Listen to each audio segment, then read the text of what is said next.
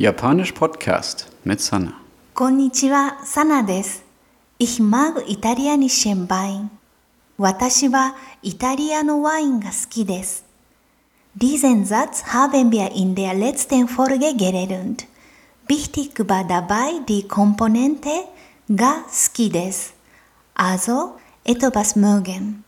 Heute schauen wir uns an, wie man ga 好きです benutzen kann, um jemanden zu fragen, was er mag. Zum Beispiel, welchen Sport mögt ihr und warum? Dafür brauchen wir erstmal das Fragewort Donna. Es bedeutet so viel wie welche oder welcher. Donna steht in der Regel am Anfang der Frage. Wie man eine Frage bildet, bist ihr schon. Man hängt einfach an das Verb die Silbe ka. In unserem Fall ist das Verb ski des. Die Frageversion lautet daher ski des ka?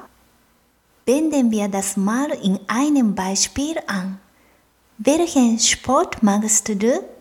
Auf Japanisch heißt diese Frage どんなスポーツが好きですか Die Antwort konnte zum Beispiel lauten Ich mag Fußball. サッカーが好きです。Noch ein Beispiel. Welches Essen magst du? どんな料理が好きですか Ich mag japanisches Essen. Für japanisches Essen gibt es zwei Vokabeln. man kann es entweder Washoku, Nennen oder Nihonryori. In letzter Zeit verwenden Japaner meist das Wort Washoku. Unsere Antwort lautet daher Washoku ga suki desu. Jetzt möchten wir nach dem Grund fragen, also nach dem Warum im Japanischen gibt es drei verschiedene Fragewörter für warum. Naze, Doste und Nande. Alle haben die gleiche Bedeutung.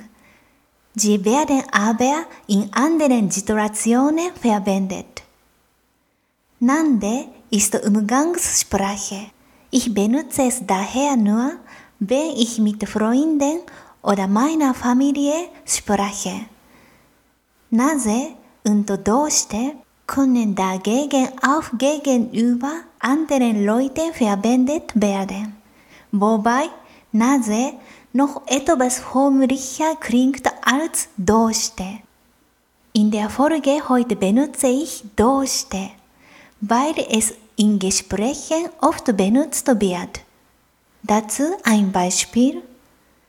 Warum magst du japanisches Essen?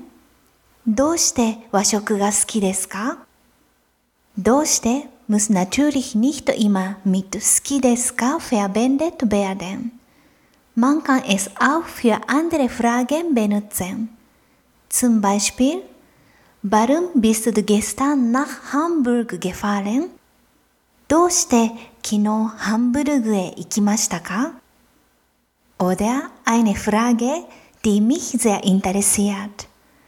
Warum lernst du Japanisch? どうして日本語を勉強していますか Eure Antworten könnt ihr mir gerne auf meiner Homepage schreiben.